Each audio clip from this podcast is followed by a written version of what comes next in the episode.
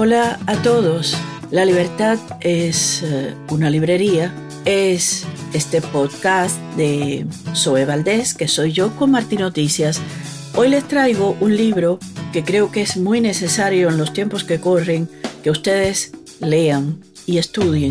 Se titula La Rusia de Putin de Ana Politkovskaya, que es, a mi juicio, una de las grandes periodistas valedoras de la verdad, de una gran valentía, de un gran coraje, le costó su vida y que fue publicado en España en 2005. Había sido publicado anteriormente en 2004 en su lengua original. Fue traducido y publicado por Debate en la colección Arena Abierta y yo lo recomiendo porque en los tiempos que corren, en todo lo que está eh, sucediendo y todo lo que está sucediendo desde hace van a ser dos años, esta guerra inmunda, eh, de esta invasión inmunda de eh, Rusia a Ucrania, de Vladimir Putin a Ucrania.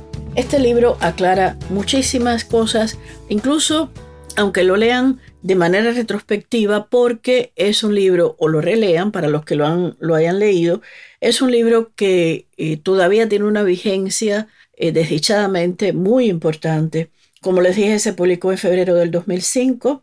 Ella lo publicó en el 2004. Eh, en el 2005, eh, esta editorial lo publica y Elvira de Juan es eh, la traductora. Es importante siempre citar a los traductores. La Rusia de Putin, publicada por Arena Abierta en debate, tiene una introducción, tiene además capítulos que les voy a leer ahora su enumeramiento y un epílogo con notas. Los capítulos eh, se titulan uno, el, el ejército de mi país y sus madres, dos, nuestra nueva edad media o los criminales de guerra de todas las Rusias, Tania, Micha, Lena y Rinat, ¿dónde están ahora?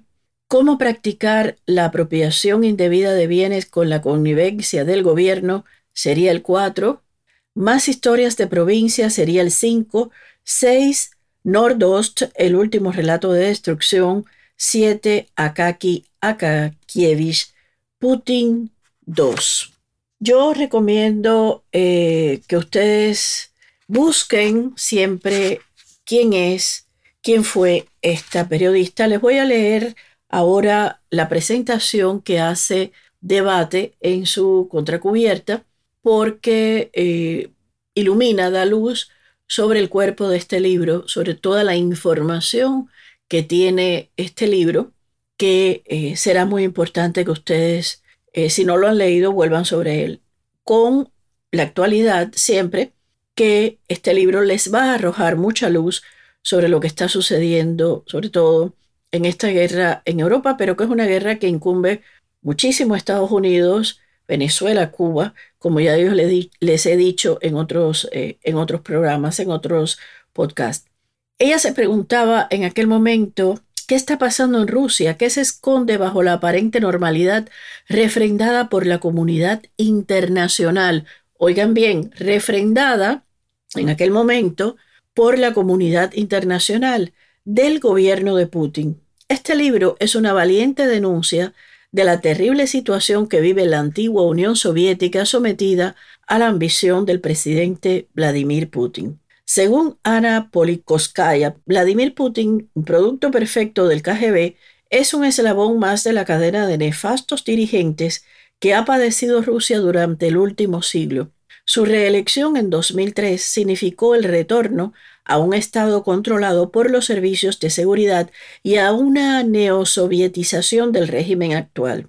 En este gran reportaje, la autora examina la represión en el ejército, los entresijos de la corrupción judicial, el poder de las nuevas mafias, la dureza de la vida cotidiana de la ciudadanía rusa, el auge de los nuevos capitalistas o la conversión de Chechenia en el nuevo enemigo necesario tras la Guerra Fría. Politkovskaya acaba analizando dos ejemplos claros de mala gestión y negligencia de Putin. La solución del secuestro masivo en el teatro Dubrovka, donde la autora fue mediadora, y la tragedia del colegio de Beslan, escrito con la habilidad narrativa y la contundencia en la investigación periodística que caracteriza el trabajo de Ana Politkovskaya, este libro es una descripción y una denuncia ante la opinión pública mundial del rostro más perverso del nuevo poder en Rusia, un poder que ha asesinado una gran cantidad de periodistas de opositores, como habrán visto recientemente, eh, uno de ellos, que incluso pertenecía, era el líder de lo que es el, ejército eh, paramilitar, que ustedes habrán oído hablar recientemente, Evgeny Prigozhin, que fue un, un líder asesinado en el reciente accidente de avión, ¿no? Periodista y analista política rusa, corresponsal especial del periódico Novaya Gazeta, publicó tres libros en España, Terror en Chechenia, Una guerra sucia y La deshonra rusa.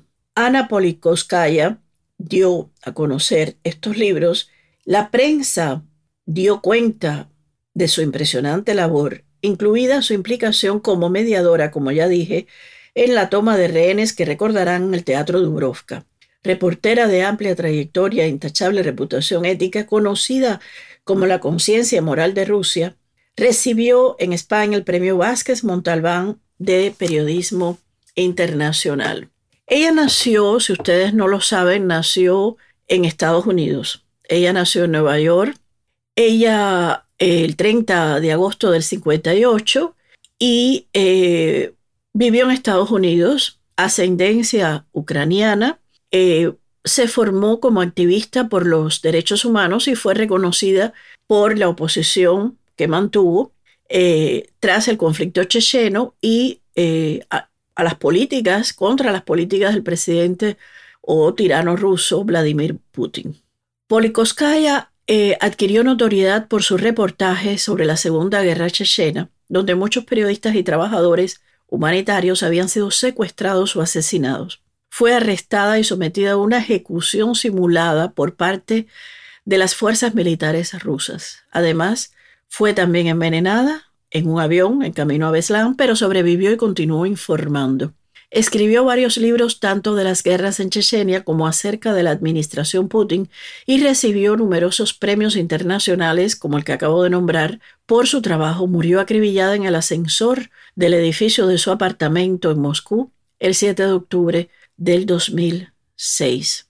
Ella nació llamándose Ana Mazepa Anna Mazepa, perdón, de padres, como ya dije, de origen soviético ucraniano que trabajaban como diplomáticos en Naciones Unidas. Creció en Moscú y estudió periodismo en la Universidad Estatal de Moscú, donde se graduó en 1980. Defendió una tesis sobre la poesía de Marina Tsevateyeva. Politkovskaya era ciudadana tanto de los Estados Unidos como de la Federación de Rusia. Su carrera periodística, bueno, lo podrán encontrar en Internet, pero su primer trabajo como profesional fue en el periódico Isvestia, donde permaneció desde el 1982 hasta 1993.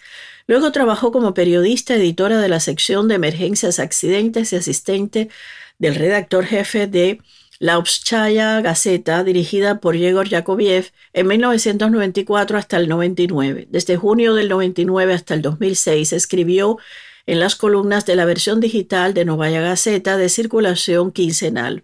Recibió numerosos premios por sus libros sobre Chechenia, la vida en Rusia y la política del presidente Putin, como ya les dije. Precisamente su obra más reciente fue La Rusia de Putin, este libro del que les, vengo a hablar, y recibió eh, amenazas de muerte por su trabajo y fue asesinada. Un asesinato que no se ha podido probar. Ella eh, venía de las compras con dos jabas de compras y en el ascensor, la entrada de su casa, fue eh, acribillada. Su hija eh, le, le, mm, hereda su, su ejemplo, ¿no? Ella fue muy crítica, como les dije, de, de Putin y del FSB.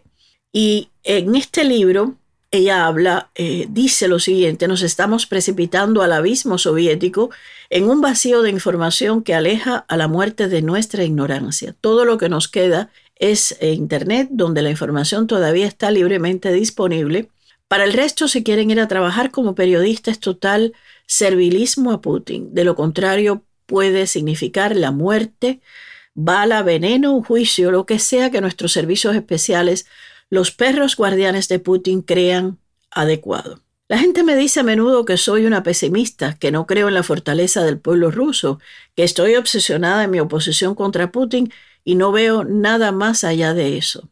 Tengo miedo, dice, finalizando con las palabras, si alguien piensa que puede estar tranquilo con los pronósticos optimistas, entre comillas, déjenlos estarlo.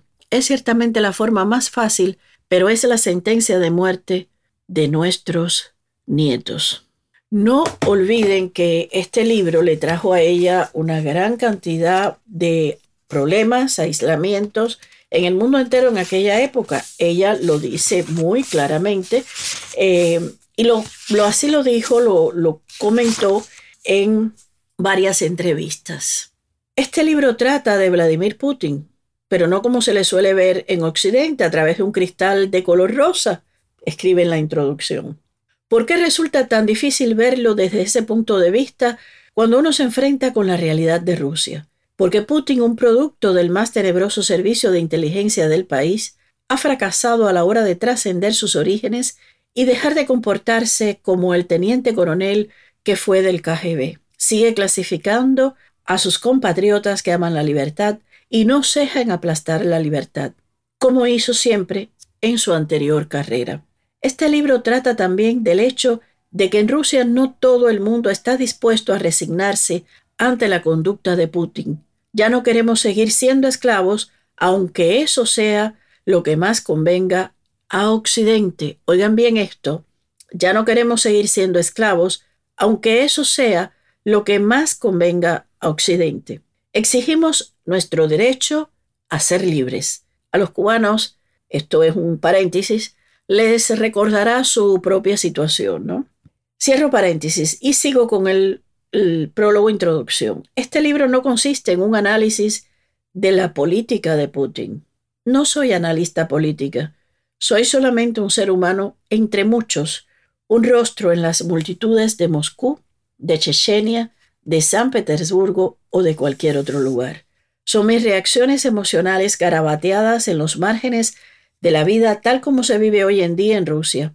Es demasiado pronto para distanciarse, que es lo que hay que hacer si se quiere analizar algo desapasionadamente. Yo vivo en el presente y tomo nota de lo que veo. Desde el primer capítulo, El ejército de mi, mi país y sus madres, ella continúa. En Rusia el ejército es un sistema cerrado escasamente distinto de una cárcel. Nadie ingresa en el ejército ni en la cárcel sin el beneplácito de las autoridades, y una vez dentro, la vida es la de un esclavo. Todos los ejércitos del mundo intentan mantener en silencio lo que hacen y quizás sea esa la razón de que hablemos de los generales como si fueran una tribu internacional cuyo perfil de personalidad es el mismo en todo el planeta, independientemente del Estado o presidente al que sirvan. Sin embargo, en Rusia el ejército, o mejor dicho, la relación de este con los estamentos civiles, tiene sus particularidades específicas. Las autoridades civiles no tienen ningún control sobre lo que el ejército puede llegar a hacer. Un soldado raso pertenece a la casta más baja dentro de la jerarquía. No es nadie, no es nada. Tras los muros de cemento de los cuarteles, un oficial puede hacer lo que le plazca con un soldado. Igualmente, un oficial superior puede realizar lo que se le antoje con otro de inferior rango. Seguramente estarán pensando que la situación no puede ser tan mala. Bueno, no siempre lo es. A veces es mejor, pero solo porque un individuo especialmente humano ha llamado al orden a sus subordinados, ese es el único momento en que se atisba algún rayo de esperanza. Pero ¿qué hay de los líderes del país? Se preguntarán. El presidente es, en función de su cargo, el comandante en jefe y por lo tanto personalmente responsable de lo que suceda, ¿no? Desgraciadamente, cuando se instalan en el Kremlin, nuestros líderes no hacen el menor intento por refrenar la anarquía del ejército. En lugar de ellos suelen conceder aún más poder a los mandos superiores. Si un líder favorece al estamento militar, éste lo apoya, si no, lo socava. Los únicos intentos por humanizar las Fuerzas Armadas se hicieron bajo el mandato de Yeltsin, como parte de un programa destinado a promover las libertades democráticas. No duraron mucho. En Rusia, aferrarse al poder es más importante que salvar vidas de soldados, de modo que ante las oleadas de indignación provocadas por los estados mayores, Yeltsin acabó ondeando bandera blanca y rindiéndose ante sus generales. Putin ni siquiera lo ha intentado. Él mismo es oficial de alta graduación y ahí se acaba el asunto. Cuando apareció por primera vez en las pantallas de los radares políticos de Rusia como posible jefe del Estado, en lugar de como un impopular director del detestado Servicio Federal de Seguridad FSB, empezó a hacer declaraciones en el sentido de que el ejército, que había conocido cierto declive con Yeltsin, iba a renacer y que lo único que necesitaba para ello era una segunda guerra en Chechenia. Todo lo que ha sucedido desde entonces en el norte del Cáucaso encuentra su origen en dicha premisa. Cuando comenzó la Segunda Guerra de Chechenia, el ejército recibió carta blanca y así, en las elecciones del, del año 2000, votó como un solo hombre a favor de Putin. Para el ejército el conflicto ha resultado enormemente provechoso, una fuente de acelerados ascensos, de más y más condecoraciones y el despegue de numerosas carreras. De ahí que cada vez que hay una guerra, y aquí este es un comentario mío, esto lo único que hace es favorecer que eh, Vladimir Putin siga manteniéndose en el poder. Yo hoy tengo un pensamiento, ahora que acabo de leer esto, para esos jóvenes cubanos que se han encontrado atrapados con falsos eh, según se dice, falsos contratos que le hicieron en Cuba y que fueron enviados a construir o a hacer, hacer perdón, trabajos en, en Rusia y que se ven atrapados en medio de una guerra en el tercer frente, en el segundo frente, en el primer frente ya en Ucrania, del lado del ejército ruso, enviados, eh, por supuesto, a la muerte por Vladimir Putin y por su propio país, por su propio eh, régimen el régimen castrocomunista. Ella sigue eh, hablando en, este, en esta introducción hasta qué punto dice, ha ayudado Putin al ejército es algo que veremos en la serie de relatos que siguen. Cada uno podrá decidir por sí mismo si le gustaría vivir en un país donde sus impuestos sirven para sostener semejante institución. ¿Qué sentiría usted si sus hijos fueran reclutados al cumplir los 18 años como recursos humanos. ¿Cuán satisfecho se sentiría usted de un ejército del que los soldados desertan en tropel todas las semanas, a veces pelotones o compañías enteras?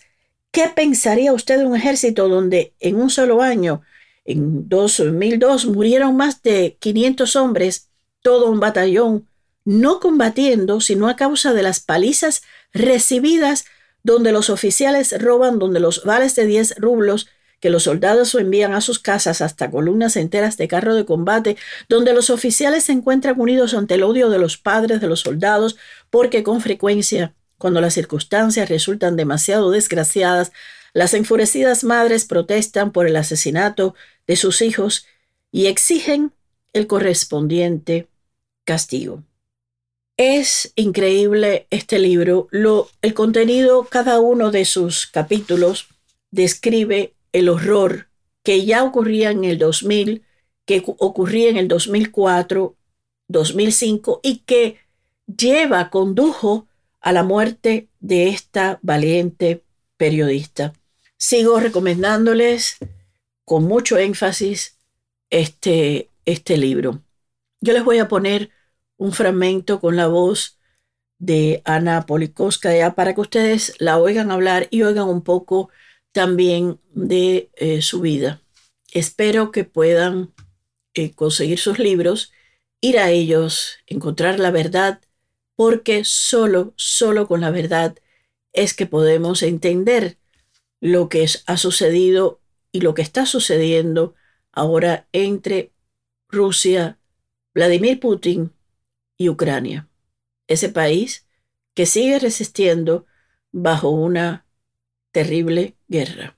Contar la verdad podía costarle la vida, pero la periodista Ana Politkovskaya sentía el deber de sacar a la luz la corrupción y los abusos del Kremlin en la guerra de Chechenia. La mataron poco después, a tiros en su portal, un 7 de octubre de hace 15 años, mismo día del cumpleaños de Vladimir Putin. Fue un crimen por encargo, para algunos un macabro regalo de cumpleaños al líder ruso. Se condenó a varios organizadores y al autor material de origen checheno, pero jamás se ha esclarecido quién ordenó hacerlo. Ahora, para indignación de sus allegados, prescribe el caso, como nos cuenta el director adjunto de su periódico, Sergei Sokolov. 15 años después de su asesinato, aquí en la redacción siguen investigando. Y en su última publicación, de hecho, aseguran que las autoridades saben perfectamente quién ordenó su muerte. No solo Politkovskaya, seis son los colaboradores de este periódico asesinados desde que Putin está en el poder y la situación, aseguran, está peor que nunca. El periodismo independiente se está convirtiendo en una profesión prohibida en Rusia, nos dice Sokolov. Con homenajes como este de París, hoy se recuerda más a Politkovskaya fuera que dentro de su país. Bueno, este es eh, el fragmento que yo les traía para que oyeran su voz y oyeran opiniones. En 2023 se cumplen 17 años de su muerte asesinato y eh, es lamentable que todavía estas, estos horrores estén no solo sucediendo, sino multiplicándose, ¿no? Ella, al final del libro, escribe, es el epílogo. Yo quiero leerles este, estos párrafos porque es muy importante cómo ella describe la situación que, ocurría en ese momento, pero que eh, sin saberlo desde luego, la, la condenaría. No otra cosa espera a las víctimas de Beslan. La versión oficial de la tragedia diferirá de la no oficial. Nada de lágrimas eternas. Jamás se conocerá la verdad sobre la acción terrorista. No habrá nadie que escuche las demandas de la gente. Todo transcurrirá dentro del marco que impongan desde arriba y nada de iniciativa, como en la época soviética. Después de la acción terrorista del mes de septiembre, la ideología que se inculca a la gente es la siguiente. Nada debe demostrar que las autoridades no supieron manejar la situación y no supieron manejarla.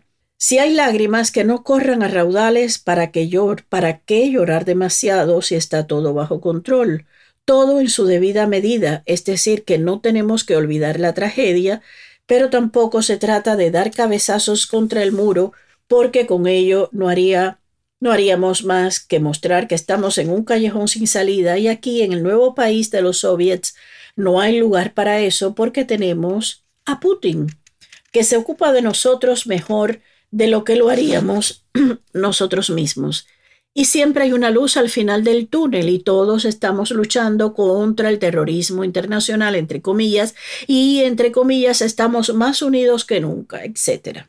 Llega por fin el día 29 de octubre, dice, la Duma vota por una mayoría abrumadora la ley presentada por Putin, de acuerdo con la cual él mismo se ocupará de presentar las candidaturas a los puestos de gobernadores y los parlamentos locales se limitarán a ratificarlas sin espacio algunos alguno para la, alternativa. No contento con eso, la ley establece que si un parlamento local se atreve a rechazar en dos ocasiones una candidatura propuesta por Putin, los diputados díscolos que lo conformen verán revocados sus mandatos por, entre comillas, escasa confiabilidad. se trata, sin lugar a dudas, de una bofetada a la Constitución y de una muestra de su falta de confianza en el pueblo pero ese mismo pueblo ha respondido con el silencio más sordo. La oposición protestó algo, pero lo hizo de manera sigilosa y en ámbitos locales. A nadie se le ocurrió atender a las razones de esas protestas. Putin se salió con la suya, como solemos decir últimamente, después de Beslan, vivimos en la Rusia soviética. Sigue el, el, el epílogo y al final ella vuelve, volver a esperar que el deshielo venga desde el Kremlin, como en la época de Gorbachev, es ahora estúpido y estéril. Y tampoco Occidente nos ayudará. Sus reacciones indolentes a las recetas antiterroristas de Putin así lo evidencian. A Occidente le complacen muchas cosas de Rusia, el vodka, el caviar, el gas, el petróleo, los osos, los propios rusos eh, tan especiales. El exotismo ruso tiene muy buen mercado. Ni a Europa ni al mundo le interesa, pues lo que suceda en la séptima parte de la Tierra, emergida del planeta que ocupa nuestro país. Y entre tanto, vosotros seguís con lo mismo, que si Al Qaeda por aquí, Al Qaeda por allá, maldita jerigonza que os permite descargar la responsabilidad por tantas sangrientas tragedias, por aquí, pues por aquí, cogemos a aquel, pues a cogerlo, no puede uno imaginarse cantinela más primitiva que adormecer la conciencia de una sociedad que no hay nada que desee más que hundirse en el sueño. A muchos de ustedes, sobre todo a los eh, lectores cubanos, les recordará, les reavivará su propia situación. Muchas gracias, hasta muy pronto. Esto ha sido La Libertad es una librería, podcast de Zoe Valdés, que soy yo, con Martín Noticias y espero que vuelvan sobre este libro los que lo leyeron o los que no lo han hecho, que lo lean ahora más que nunca, de una gran mujer, una gran periodista, Ana Politkovskaya, un ejemplo de lo que es valentía y coraje. Hasta muy pronto.